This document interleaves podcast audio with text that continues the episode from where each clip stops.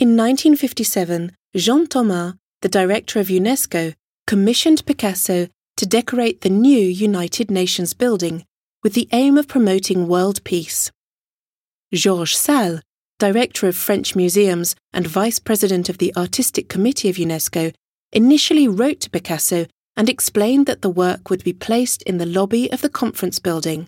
Salles added, This space is clearly the heart of the building. He also indicated that other artists had already agreed to take part Joan Miro, Henry Moore, Jean Arp, and Alexander Calder, among others. The subject of the work was to be freely chosen by the artist. As usual, Picasso worked on countless studies, as his sketchbook reveals. He initially worked on the theme of the painter and his model, a subject very dear to him.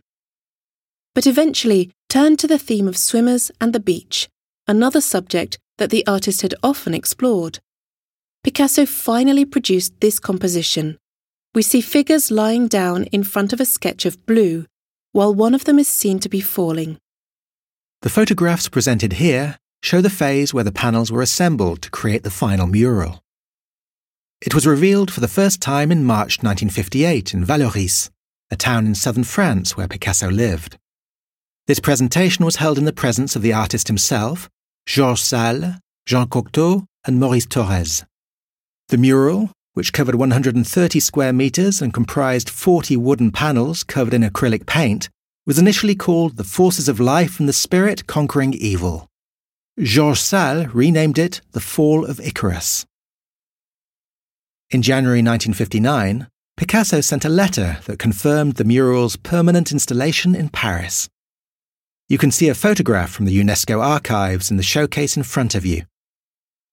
In this photo, you can make out a written d'accord, meaning I agree, together with his signature.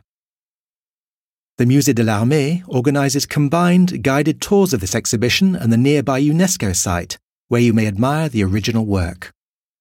Don't hesitate to visit the Musée de l'Armée's website for more information.